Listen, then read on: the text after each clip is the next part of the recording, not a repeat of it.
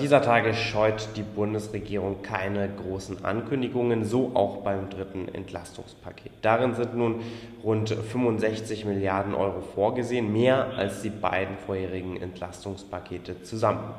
Wie passt das zusammen mit einer soliden Finanzpolitik und wird die Schuldenbremse im kommenden Jahr wieder eingehalten werden?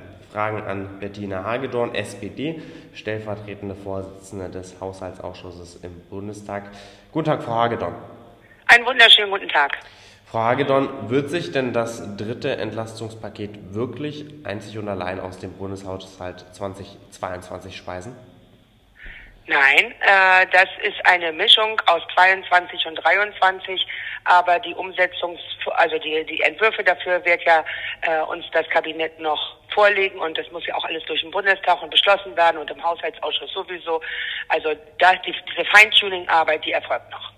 Aber die Schuldenbremse soll, äh, nach, soll trotzdem eingehalten werden, so der Vorschlag des Kabinetts und von Finanzminister Lindner. Mhm, darauf kommen wir gleich nochmal zu sprechen. Sie sagen jetzt, wir müssen noch abwarten. Der Haushaltsausschuss äh, muss die ganzen Beschlüsse noch bekommen. Wann würde denn das passieren? In den nächsten Wochen. Das ist für uns aber überhaupt gar nichts Neues, wenn Sie sich daran erinnern.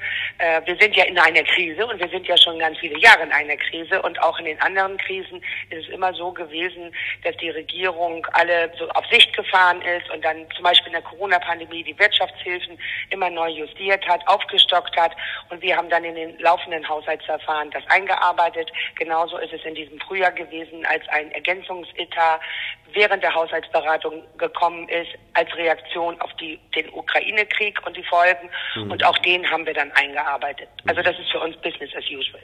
Business as usual. Dann sprechen wir mal darüber und über den Haushalt 2023, wenn wir mal auf den Haushaltsentwurf des Finanzministeriums von Finanzminister Christian Lindner blicken, dann sind etwa 450 Milliarden Euro Ausgaben geplant im kommenden Haushalt für das Jahr 2023.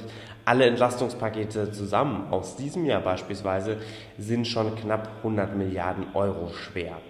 Bleibt bei so vielen Ausgaben für die Entlastungspakete überhaupt noch das nötige Geld für Investitionen? Auf jeden Fall, denn die Investitionsquote ist ja mit über 50 Milliarden Euro stabilisiert. So hoch sind die Investitionen übrigens schon auch in der Corona-Pandemie, also auch in der GroKo gewesen mit Finanzminister Olaf Scholz. Und das ist über 10 Milliarden mehr als in all den Jahren davor, als Wolfgang Schäuble noch Finanzminister war. Also äh, die Investitionsquote bleibt hoch.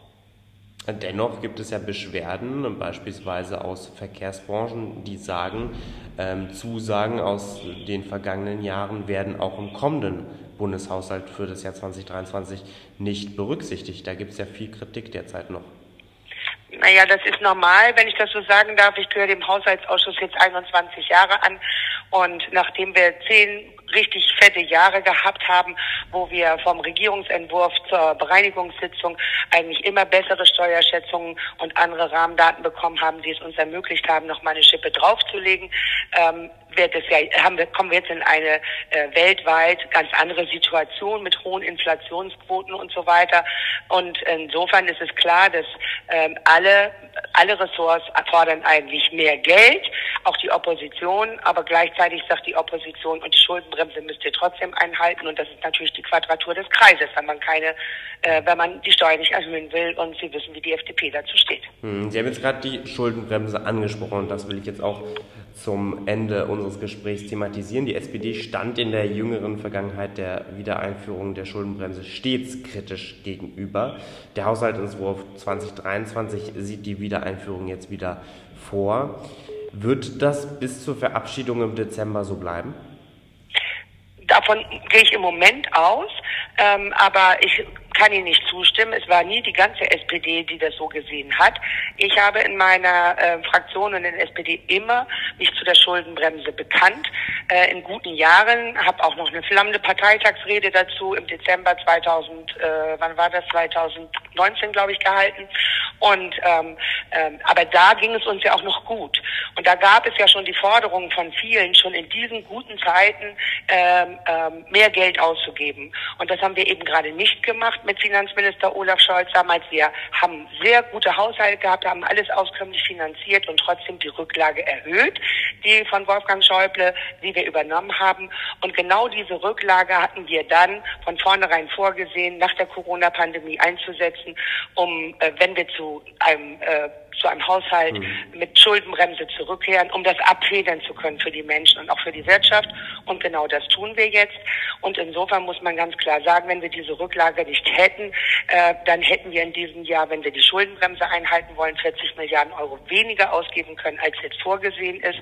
Und insofern ähm, äh, kann man in dieser Zeit, in der wir sind, denke ich, mit diesem Haushalt, ist eine gute Arbeitsgrundlage fürs Parlament, aber es ist ja eine Arbeitsgrundlage. Die parlamentarischen Verhandlungen fangen ja erst Montag an und gehen bis 10. November. Und Haushaltsrecht ist das Königsrecht des Parlaments. Und insofern werden wir jetzt an die Arbeit gehen und schauen, ob wir da noch umschichten müssen.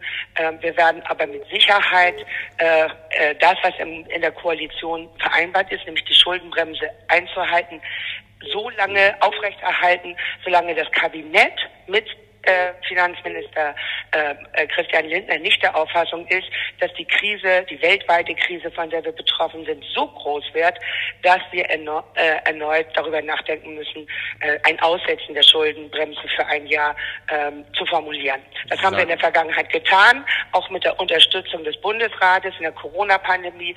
Und wir wären niemals so gut durch die Pandemie gekommen, wenn wir das nicht gemacht hätten. Und insofern stellt sich die Frage möglicherweise in Zukunft. Im Moment stellt sie sich nicht. Sagt Bettina Hagedorn, SPD, stellvertretende Vorsitzende des Ausschusses, des Haushaltsausschusses im Bundestag. Frau Hagedorn, herzlichen Dank für Ihre Zeit.